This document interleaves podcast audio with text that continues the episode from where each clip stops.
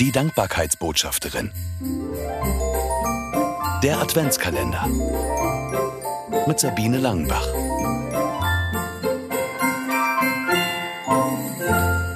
Blickkontakt.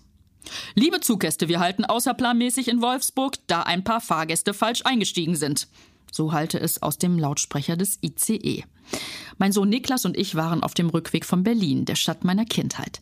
Ich ließ die drei Tage Revue passieren und plötzlich waren viele Erinnerungen in meinem Kopf da. Das Adventskranzgesteck in grünlicher Porzellanschale, Weihnachtslieder singen mit dem Kinderchor im Altenheim, der Geruch nach Kohleheizung, wenn der Winternebel dicht über der Stadt hing. Erster Klasse müsste man fahren, hörte ich Niklas neben mir sagen. Völlig aus den Gedanken gerissen fragte ich, äh, wieso? Na, dann hält der Zug auch außerplanmäßig an. Meinst du, die würden für uns anhalten? kam es von ihm zurück.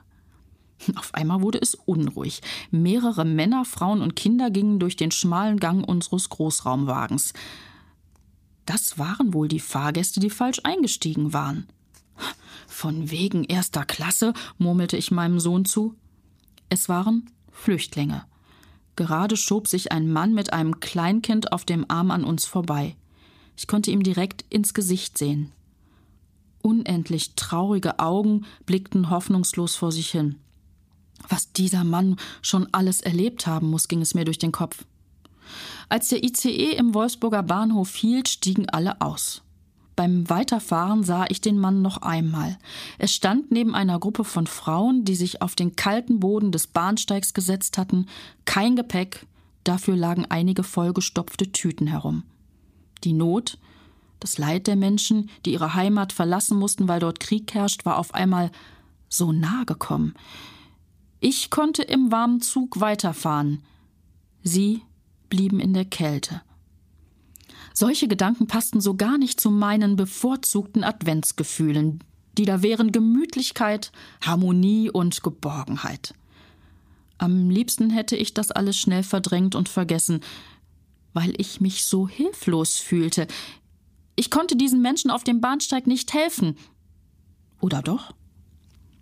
Mir fiel eine Gedichtzeile von Reinhold Schneider ein. Allein den Betern kann es noch gelingen, das Schwert von ihren Häuptern aufzuhalten. Wie es für die Menschen weitergehen würde, darauf hatte ich keinen Einfluss. Aber ich konnte sie Gott, dem Vater von Jesus Christus, ans Herz legen. Und das tat ich auch. Leise, für mich, mitten im vollbesetzten ICE. Mehr Adventskalendergeschichten von Sabine Langenbach gibt es in ihren Büchern. 24 Begegnungen zum Staunen im Advent und 24 Mal Hinhören im Advent. Erschienen im Neufeld Verlag. Erhältlich überall, wo es Bücher gibt.